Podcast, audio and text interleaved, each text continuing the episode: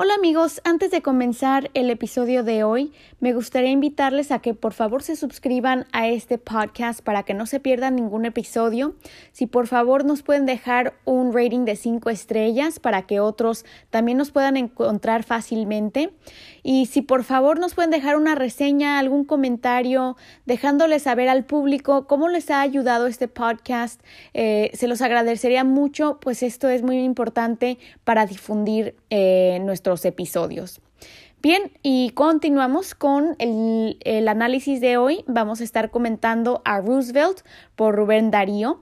Eh, este poema de la época modernista es bastante complejo, tiene mucho vocabulario que vale la pena trabajar con los estudiantes, pero es un poema muy hermoso, con un mensaje bastante político, muy profundo, que alaba a la América Latina y también este, le habla a este gran presidente Roosevelt tratando de detener su paso eh, y alabar, mostrarle que la América Latina le va a hacer frente. Muy similar al tema de José Martí en nuestra América, donde se hace una alabanza a lo latino, a lo latinoamericano, a lo hispano, frente a las fuerzas imperialistas de Estados Unidos. Esto se le conoce como apología cuando es un tipo de discurso en el que se alaba eh, alguna persona o ideología o lugar, en este caso ambos nuestra América y también a Roosevelt, elogian, alaban eh, el orgullo latino, la soberanía latinoamericana em, y la ideología de ser soberanos frente a unos poderes tal vez más poderosos, pero que por nosotros nos podemos valer eh, solos, tenemos esta independencia. Muy bien, algunas de las palabras que sería importante repasar con los estudiantes antes de leer el poema, les voy a dar una lista, eh, serían las siguientes palabras. Darles contexto sobre quién era Theodore Roosevelt y enfatizar que, bueno, para el punto de, vista de Estados Unidos, fue un buen presidente, em, adquirió mucho territorio de Estados Unidos, conservó muchos parques naturales, em, pero bueno, del lado de, América Latina y desde el punto de vista de que este era un presidente imperialista, pues recuerden que él adquiere Filipinas, Cuba, Puerto Rico como consecuencia de la guerra contra España. Em, también recuerden que este fue el presidente que lideró eh, la construcción del canal de Panamá, eh, entonces tiene este récord mm, súper militar mm, del ejército americano invadiendo muchos lugares del mundo. También algo que hay que saber de él es que era un cazador. Eh, le, gustaba cazar animales en el campo. A pesar de ser eh, proponente de conservar los recursos naturales y los parques nacionales, era un cazador. Y, vamos a ver algunas referencias a eso. Entonces, muy en, muy en mente tener esto. Y también vale la pena mostrarles imágenes a los estudiantes de este presidente. Eh, y de hecho, el nombre Teddy, Teddy Bear viene de este presidente, Theodore Roosevelt. Muy bien, otra palabra que vale la pena repasar con ellos es Nimrod. Eh, Nimrod fue un personaje bíblico Em, este hombre fue un, un, gran cazador, igual como Roosevelt, y también fue, eh, se cree que fue el hombre que construyó la Torre de Babel. Entonces, un hombre muy poderoso, pero que también osó cuestionar a Dios, cuestionar el poder, el poder de Dios al querer crear una torre que llegaba hasta, hasta el cielo. Em, otra palabra para distinguir sería Alejandro, Alejandro el Magno, o un conquistador que arrasó con la mayor parte de Europa, parte del Medio Oriente. Entonces se van mostrando estas similitudes entre estos hombres del pasado con Theodore Roosevelt. Otra palabra, eh, Nabucodonosor, y, si hay estudiantes que saben sobre la Biblia, eh, hay que preguntarles a ellos quién, quiénes son estos eh, personajes bíblicos. Nabucodonosor fue un emperador del imperio de Babilonia. Este hombre tuvo sueños, el, uno de los profetas de la Biblia, Daniel, le dio una revelación, pero de todas formas este, este rey también, como Nimrod, osó... Eh, ensalzarse a sí mismo ante Dios. Aunque Dios le había revelado el futuro, le había revelado qué es lo que iba a ocurrir con su reino, de todas formas quiso alabarse a sí mismo. Muy bien, otra palabra, mamón, que les va a dar mucha risa, me imagino, a los estudiantes hispanohablantes, pero hay que, hay que hablar del significado, de dónde viene esta palabra. La palabra mamón, eh, de hecho, es un dios eh, antiguo, que era el dios del dinero o también de la avaricia, el querer mucho, greedy en inglés podemos decir. Muy bien, el siguiente nombre es Netzahualcoyotl y si hay estudiantes mexicanos, pueden enseñarles una foto del billete de 100 pesos. Allí se muestra eh, la imagen de Netzahualcoyotl, que fue un emperador azteca que también era poeta. Entonces, una gran figura en la historia prehispánica de México. También tenemos a Cuauhtémoc.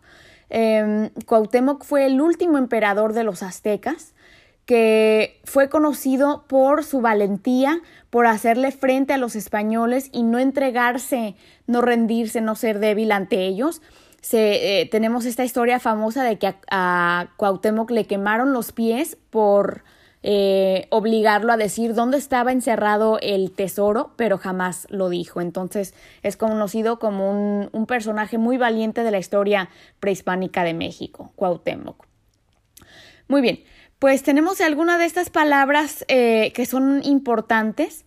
Eh, hay más palabras que pueden resaltar con los estudiantes, como por ejemplo fragante, olor agradable, sajones, de, que viene de la palabra saxon, anglo-saxon, de la raza blanca, la connotación de palabras como bárbaro, grupos, los bárbaros fueron grupos invasores que fueron muy brutales, muy crueles.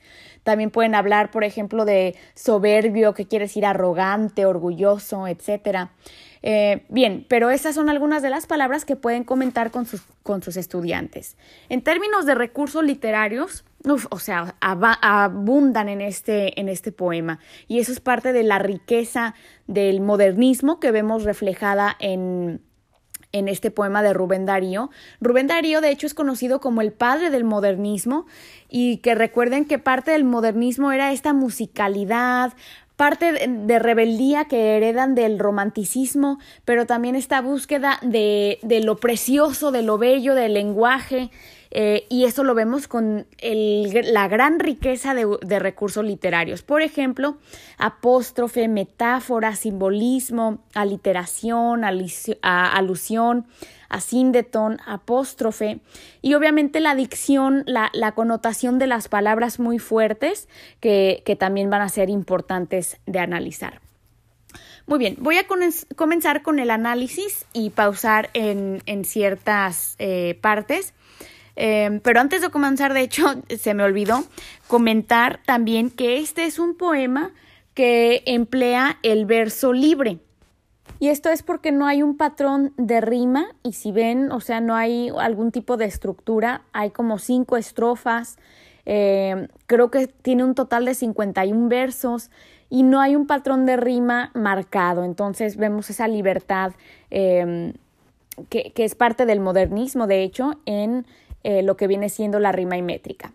Muy bien, ahora sí vamos a empezar con la primera estrofa. Dice, es con voz de la Biblia o verso de Walt Whitman que habría de llegar hasta ti, cazador, primitivo y moderno, sencillo y complicado, con un algo de Washington y cuatro de Nemrod. Eres los Estados Unidos, eres el futuro invasor de la América ingenua, que tiene sangre indígena, que aún reza a Jesucristo, y aún habla en español. Muy bien, entonces un, comienzo muy fuerte a este, a este poema. Y vamos a ver aquí varios recursos literarios. En, primero, eh, usa el apóstrofe porque se dirige a una persona que obviamente no está presente ahí con él, pero se dirige a Roosevelt. Y vemos que le habla en forma de tú, eh, y, y esto lo acentúa con la anáfora al repetir eres, eres. Eres los Estados Unidos, eres el futuro invasor. Y esto casi tiene como un tono em, de juicio, un tono crítico, porque le está hablando muy fuerte de lo que viene siendo él. Y no solamente eso, también vamos a ver las palabras que lo identifican. Primero dice em, que, se dirige a ti, cazador. Y la palabra cazador tiene connotaciones muy fuertes porque recuerden que Roosevelt era un cazador de animales, pero también porque esto hace referencia a su disposición de matar, de acechar y por lo tanto bastante violento. Y luego vemos que usa varios antítesis, por ejemplo, cuando dice primitivo y moderno. Primitivo por el hecho de cazar, por el hecho de usar las armas. Moderno porque pues es el símbolo del país más avanzado en el mundo, se puede decir. Eh, sencillo y complicado nuevamente este antítesis de su personalidad, un presidente que es considerado bueno e hizo buenas acciones para su país, pero a la misma vez es complicado porque tiene este historial de ataques, de imperialismo, etcétera. Luego lo asocia con Washington. Hay que explicar esta alusión, que Washington también fue otro presidente, un estratega militar. Entonces tienen varios, hay paralelismo entre estas dos figuras históricas, políticas. Pero también lo asocia más porque dice, tienes con un algo de Washington. Te pareces poquito a Washington en estas características, pero tienes cuatro de Nemrod. O sea, tienes mucho más similar en común con Nemrod porque recuerden que Nemrod era un ambicioso y también era un cazador. Nemrod fue el que construyó la torre de Babel, eh, junto a muchas personas para tratar de desafiar el poder de Dios. Entonces lo asocia con este hombre porque Roosevelt también era este tipo de hombre orgulloso, este hombre que le hace afrenta eh, tal vez hasta el mismo Dios, ¿verdad? por su poder inmenso. Eh, luego lo compara con un futuro invasor, dice, eres el futuro invasor. Entonces, esto es como un aviso, una advertencia a América Latina de que tarde o temprano este hombre, Roosevelt, nos va a atacar, nos va a invadir. Y luego también muy importante notar aquí lo que nos dice. Em, eres el futuro invasor de la América ingenua. O sea, América ingenua porque todavía es la palabra ingenua se asocia con inocente, como si América Latina todavía fuera inocente en comparación con un país como Estados Unidos. También alude a, a lo nuevo que son estos países, que recientemente se han podido independizar eh, y por eso son ingenuos. Y otras características. Tiene sangre indígena que aún reza a Jesucristo y aún habla en español. Entonces, otras características de América Latina. Eh, que es indígena, no anglosajona como sería em, el propio Roosevelt y su gente. alude a su creencia religiosa, que aún reza Jesucristo, aún habla en español, parte de su identidad, su identidad eh, histórica, cultural de hablar español, pero también su identidad religiosa. Y esto de alguna manera se contrasta con las características de Estados Unidos, que que en realidad no adoptó a, a, lo indígena, esta identidad indígena, Estados Unidos la rechazó, hasta eh, lo eliminó de su propio país al matar a tantos indígenas. Pero todavía dice, aún aquí tenemos fe y hablamos nuestro idioma, todavía no nos quitas eso. Muy bien, también en, en términos de la rima y métrica, si, si contamos las sílabas de la, del primer verso, nos va, nos va a dar 14. Es con voz de la Biblia o verso de Walt Whitman.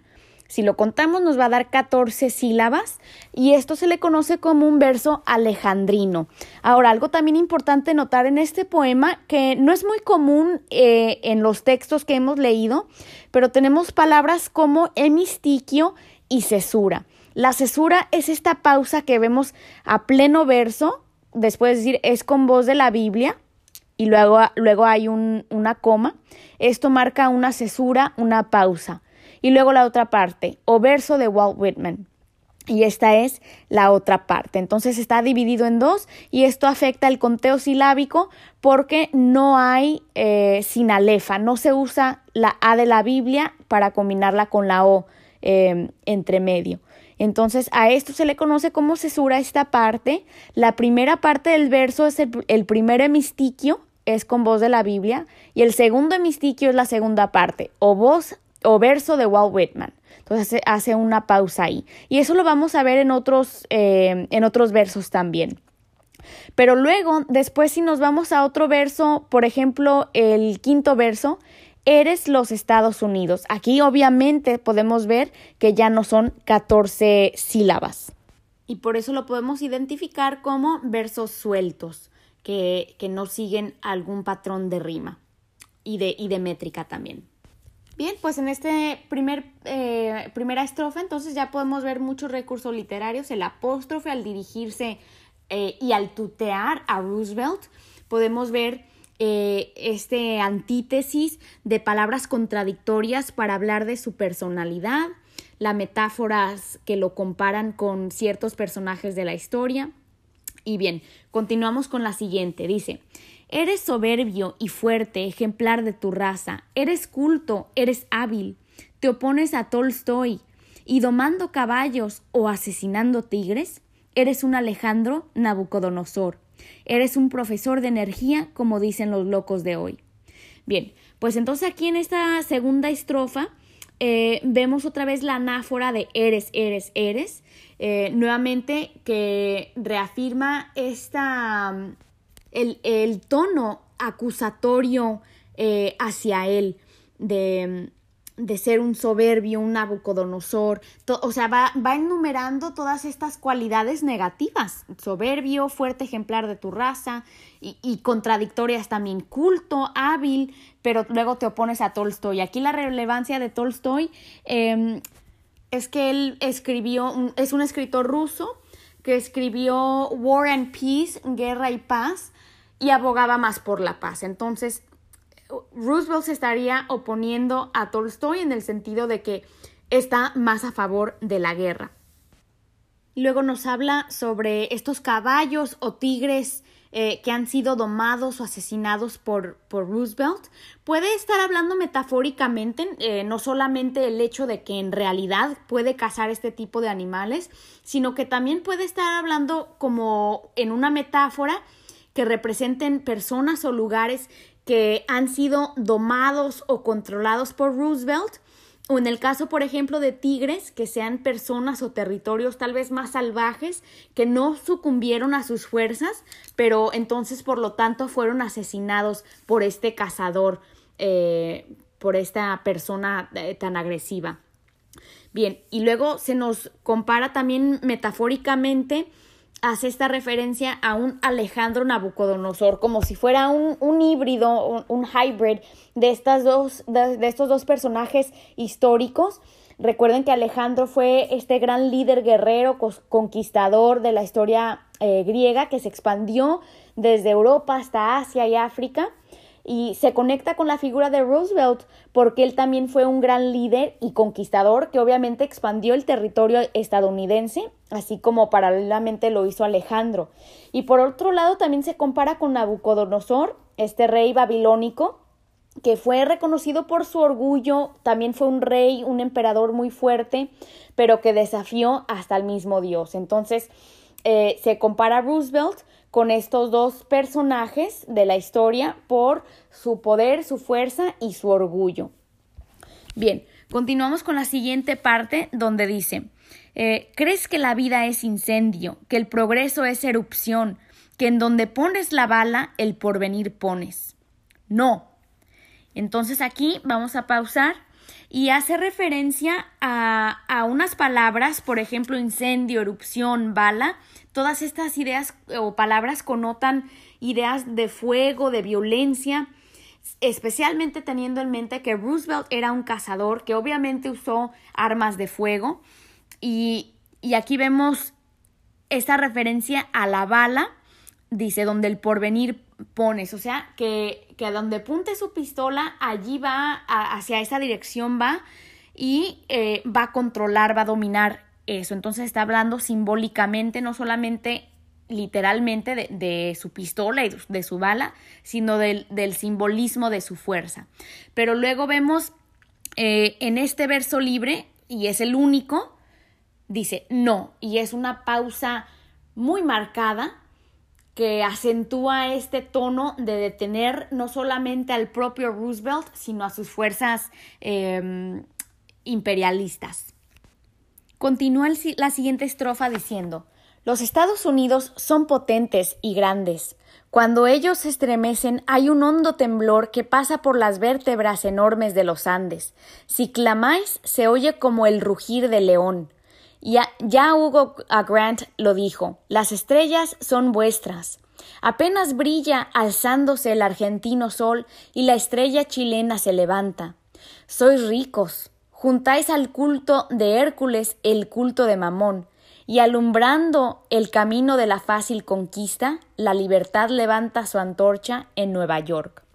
Bien, pues entonces este siguiente, esta siguiente estrofa también alude mucho al poder de, de Estados Unidos y de alguna manera explica cómo el poder, la influencia de Estados Unidos se siente por toda América Latina y entonces crea eh, unas imágenes bastante visuales y hace referencia a, a, la geografía latinoamericana. Entonces, por ejemplo, dice, cuando ellos estremecen en Estados Unidos, algo ocurre, dice, un hondo temblor pasa por las vértebras enormes de los Andes. Eh, no, aquí, bueno, varias cosas aquí. Tenemos una personificación porque eh, al estar hablando de las vértebras enormes de los Andes, los Andes, que son las montañas que hay en Sudamérica, esta cadena montañosa, en realidad no son, no son vértebras, sino montañas, pero entonces crea esta imagen visual que también personifica a las montañas para hablar de cómo, hasta dónde llega la influencia y el poder de Estados Unidos y luego usa un símil para describir o compararlo con el rugir del león. Dice, como el rugir del león. Entonces, em, crea este símil para personificar a Estados Unidos, bueno, no, no personificar, sino más bien comparar el poder de Estados Unidos cuando grita, cuando dice algo, es como si fuera el rugir de, un león. ¿Y por qué lo compara? Eh, el hecho de que Estados Unidos pronuncie algo, si clama algo, dice algo, ¿por qué parece como si estuviera eh, rugiendo un león? ¿Qué efecto, qué imagen produce esto? Pues obviamente un león causa muchísimo miedo. Entonces a eso está aludiendo con, esta, con este símil. Muy bien, Luego también hace referencia eh, a su poder y, su control. Dice, las estrellas son vuestras. Obviamente las estrellas no le pertenecen a nadie, son del universo, son de Dios, pero está hablando eh, hiperbólicamente, exagera el gran poder y control que tiene, que hasta de las propias estrellas se adueña. Eh, y luego se hace referencia, dice, apenas brilla alzándose el argentino sol y la estrella chilena se levanta. Entonces está hablando aquí eh, usando una metonimia para identificar a los países con sus banderas o con ciertos símbolos. Entonces, por ejemplo, el argentino sol, este es el símbolo de la bandera argentina. Recuerden esta bandera con dos franjas y en el centro está el sol eh, y este es el símbolo de Argentina. Y luego tenemos la estrella chilena se levanta. Entonces aquí también está haciendo referencia a eh, el país de Chile, que Chile también tiene una estrella es muy similar su bandera a la tejana de, de Texas, pero bien, está haciendo estas metonimias para hablar de estos países y muy interesante decir apenas brilla eh, alzándose. Entonces está hablando de cómo apenas están levantando estos países, son países jóvenes, países nuevos. Y luego esto se contrasta con el gran poder que tiene Estados Unidos. Entonces es como una yuxtaposición. Luego habla del culto, de la adoración que tiene Estados Unidos y hace esta alusión a Hércules y a Mamón. ¿Y por qué a Hércules? Pues Hércules, recuerden que fue este héroe mitológico de, de los griegos, que era súper fuertísimo, y luego Mamón, como ya lo había explicado antes, era el dios del dinero. Entonces, juntan el culto de estos dos, porque para ellos es muy importante eh, la fuerza, el dominio, como lo es Hércules, un símbolo de la fortaleza, pero luego eh, Mamón es este símbolo de la avaricia, del materialismo. Y esto es casi como irónico porque luego se contrasta con esta idea de libertad, de, de la estatua de la libertad en Nueva York que alumbra el camino, pero ¿a qué, a qué están apuntando? Si, si, en realidad ellos adoran a estos eh, dioses eh, materialistas que luego también podemos hacer una yuxtaposición con la religión y las creencias de la América Latina, donde vimos anteriormente que dice que aún reza Jesucristo. América Latina tiene a este Dios bondadoso, este Dios bueno, mientras que al contrario Estados Unidos adora a estos, eh, podemos decir, dioses paganos, Hércules y Mamón. Bien, eh, vamos a continuar a la siguiente parte del poema que es donde empezamos a ver en sí esta alabanza, la apología para reconocer las virtudes de América Latina. Entonces, por ejemplo, dice, mas la América nuestra, que tenía poetas desde los viejos tiempos de Netzahualcoyotl, que ha guardado las, las huellas de los pies del gran Baco, que el alfabeto pánico en un tiempo aprendió, que consultó los astros, que conoció la Atlántida, cuyo nombre nos llega resonando en Platón, que desde los remotos momentos de su vida vive de luz, de fuego, de perfume, de amor. La América del grande Moctezuma, del Inca, la América fragante de Cristóbal Colón, la América católica, la América española, la América en que dijo el, noble Guautemoc, yo no estoy en un lecho de rosas. Esa América que tiembla de huracanes y que vive de amor, hombres de ojos sajones y alma bárbara, vive, y sueña, y ama, y vibra, y es la hija del sol. Tened cuidado, vive la América española. Hay mil cachorros sueltos del león español. Se necesitaría, Roosevelt, ser, por Dios mismo, el riflero terrible y el fuerte cazador, para poder tenernos en vuestras ferras garras. Y pues contáis con todo, falta una cosa, Dios. Pues tenemos una estrofa muy bella que alaba todas las cualidades de la América Latina. Eh, es una gran enumeración que, que habla de su historia, de sus virtudes, de su legado y del, de, hasta del propio Dios a quien América Latina alaba. Bien, vamos a analizar un poquito entonces lo que vemos aquí abre este, esta estrofa, la primera, el primer verso diciendo más la América nuestra. Al usar la palabra nuestra en esta descripción de América, crea un sentimiento de identidad, una unión entre los países latinoamericanos, así como lo había hecho también José Martí al decir nuestra América. Entonces crea este sentido de solidaridad entre los países. Bien, también entonces nos enumera a los personajes históricos como Netzahualcoyotl y Guautemoc. Eh, aquí obviamente la, escritura se deletrea diferente, pero estos, estos dos son em, estos personajes prehispánicos que eran muy conocedores de las letras, eran fuertes, eran eh, poetas, escritores, entonces admira estas distintas capacidades que tenían las civilizaciones prehispánicas de escribir, de hasta de consultar los, los astros, así como lo harían también las civilizaciones europeas de la antigüedad. Luego más adelante vemos eh, una enumeración de cualidades, por ejemplo, dice que vive de luz, de fuego, de perfume, de amor. Entonces aquí, aparte de ser una enumeración de valores, palabras muy positivas, de connotación positiva, también se usa el asíndetón, no se usa la palabra y la conjugación entre ellas para enfatizar cada una de, estas, em, de estos elementos. Y luego dice, eh, también más adelante hace referencia a la América fragante de Cristóbal Colón. Y aquí fragante eh, haría una imagen olfativa, o sea, de olor, que podemos percibir el olor. Y es muy interesante que conecte esta frase de fragante de Cristóbal Colón porque recuerden que Cristóbal Colón, parte de, obviamente, todas las maldades y atrocidades que hizo, en este caso también recuerden que Cristóbal Colón venía buscando especias a la América, bueno, no sabía que había llegado a otro continente, pero en fin, hace referencia a las especies que él venía buscando y por lo tanto aquí lo ubica con esta eh, con esta descripción de América fragante.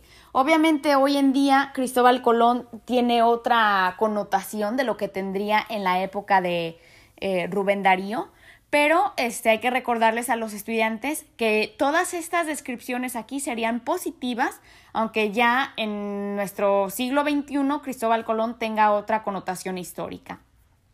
También hace referencia a su identidad católica española, que es muy distinta a, a la herencia que tienen los americanos, a la herencia que tienen eh, hombres como Roosevelt.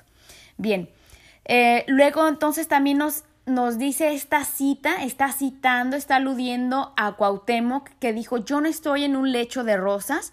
Entonces hace esta referencia a un hombre que sufrió por no entregar a su patria, no entregar a su gente. Entonces está haciendo alusión a ese sentido de patriotismo, de, de no entregarse, de no rendirse ante, ante los conquistadores. Bien, luego más adelante, también habla, dice, que tiembla de huracanes y que vive de amor. Eh, y luego sigue con otra enumeración y sueña y ama y vibra y es la hija del sol. Entonces aquí vemos un polisíndeton que va frenando eh, la lectura, pero que también este, enfatiza estos valores, estas acciones. Eh, el, el, hecho de soñar, de amar, de vibrar, son son acciones muy distintas, por ejemplo, a las acciones que tiene eh, Roosevelt de conquistador, de ser complicado, de ser primitivo, etcétera. Entonces, estas son palabras que, que enfatizan los aspectos positivos de América Latina. Luego también en, el verso anterior donde dice hombres de ojos sajones y alma bárbara, aquí no está describiendo América Latina, está haciendo una pausa para hacer un apóstrofe y dirigirse a los americanos. Los americanos serían estos hombres de ojos sajones y alma bárbara, de, de ser destructivos. Y luego en el siguiente eh, verso dice, tened cuidado y punto. Entonces en esta pequeña frase, dentro de este verso, eh, él también está deteniendo nuevamente a Roosevelt y a los americanos, a los imperialistas, les está dando una advertencia, tengan cuidado, ¿por qué? Y luego nos dice lo siguiente, vive la América española, vive la América española, vemos estos símbolos de exclamación, la emoción y el sentido de unidad que hay entre todos los países que vienen, que son hermanos porque son descendientes de, de los españoles. Y luego en, el siguiente verso dice, hay mil cachorros sueltos de león español. Eh, mil cachorros, no está hablando literalmente, sería una metáfora. Los mil cachorros sueltos de león español serían los países latinoamericanos que los compara eh, con esta metáfora de cachorros. Eh, ¿Y cachorros por qué? Porque son pequeños, son países que apenas están levantando, apenas están independizando, pero hay mil de ellos. No te puedes escapar de mil cachorros que vienen atrás de ti. Entonces, eh, al decir mil cachorros, obviamente no son mil países, también es una, un hipérbole, pero que sirve para exagerar y para aumentar el sentido de unidad y fortaleza entre todos estos países unidos. Y sueltos porque son independientes, porque son libres. Y luego alude al león español como si fuera el, el padre o la madre eh, recuerden que uno de los escudos de armas de España son leones, eh, uno de los territorios de, los, em, de los españoles. Bien, pero bueno, hace alusión a eso. Luego dice, se necesitaría Roosevelt ser por Dios mismo el riflero terrible y el fuerte cazador. Entonces vuelve a usar el apóstrofe para dirigirse a Roosevelt y y de alguna manera contrastarlo con Dios, o sea, te, vas a poner como si fueras Dios, pues tienes que ser un gran riflero y un fuerte cazador, o sea, tienes que ser el, mejor de todos. Em, y luego dice, para poder tenernos en vuestras férreas garras. Entonces dice, vas a tener que ser el peor de los peores para poder tenernos a, todos nosotros, para poder cazarnos a todos estos eh, pequeños cachorros.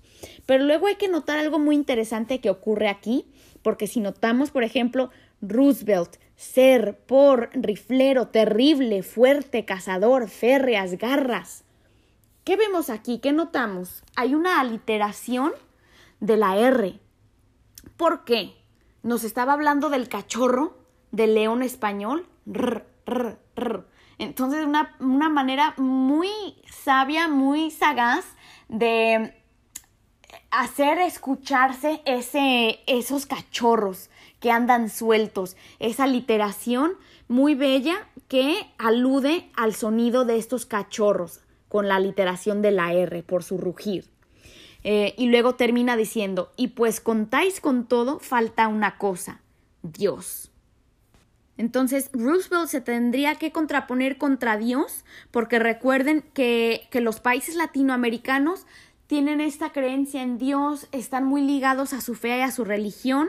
Em, y aunque tal vez Estados Unidos sea más fuerte, sea un terrible cazador, se estaría contraponiendo contra Dios, que es el Dios de los latinoamericanos. Eh, y de alguna manera dice, no te vas a poder, no, tú no tienes a Dios, Dios no está de tu lado, pero está del nuestro lado. Entonces termina de esta, de esta manera eh, muy eh, simbólica de hablar del poder que, que, Dios tiene sobre él y al cual eh, los latinoamericanos, los países latinos honran y por lo tanto tienen la protección de este Dios poderoso. Bien, pues eh, con esto terminamos un poema de la época del modernismo por el, el propio padre del modernismo, Rubén Darío, nicaragüense, eh, este hombre que alaba la independencia y las bellas características de América Latina, reconoce el poder, la fuerza, el control y, y la amenaza que significa Estados Unidos, pero no obstante trata de eh, resaltar las características positivas y la unión, el sentido de solidaridad que existe entre los países hispanos.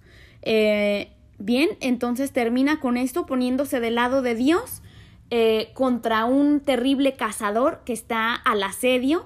Sin embargo, ellos mm, le van a hacer frente, aunque sean cachorros pequeños, pero que están unidos y del lado de Dios. Y hay que recordar que el contexto histórico y político de la época es muy importante. Dentro del modernismo tienen este, ese positivismo, esta, esta esperanza en el futuro, ah, aunque reconocen el peligro que significa el poder dominador imperialista de Estados Unidos.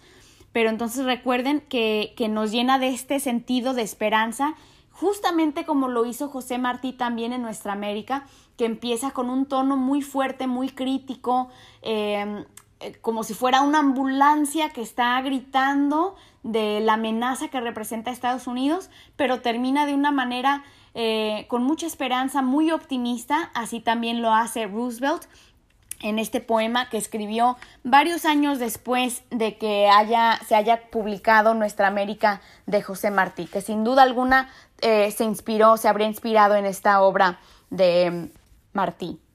Bien, pues terminamos con eso. Espero que les haya servido este análisis eh, literario del poema a Roosevelt. Como siempre, no duden en contactarme a carinaspanish.gmail.com o en las redes sociales me pueden encontrar también Karina Spanish en Instagram. Y espero que sigan sintonizando, se suscriban y nos den un rating de 5 estrellas. Gracias y hasta la próxima. Les recuerdo amigos que está disponible la guía completa para San Manuel Bueno Mártir. Si van a mi página web carinaspanish.com van a encontrar esta guía eh, bastante completa con la versión del maestro y la versión estudiantil y actividades adicionales que pueden ayudarles a tener una clase bastante dinámica y completa para esta obra. Gracias y hasta la próxima.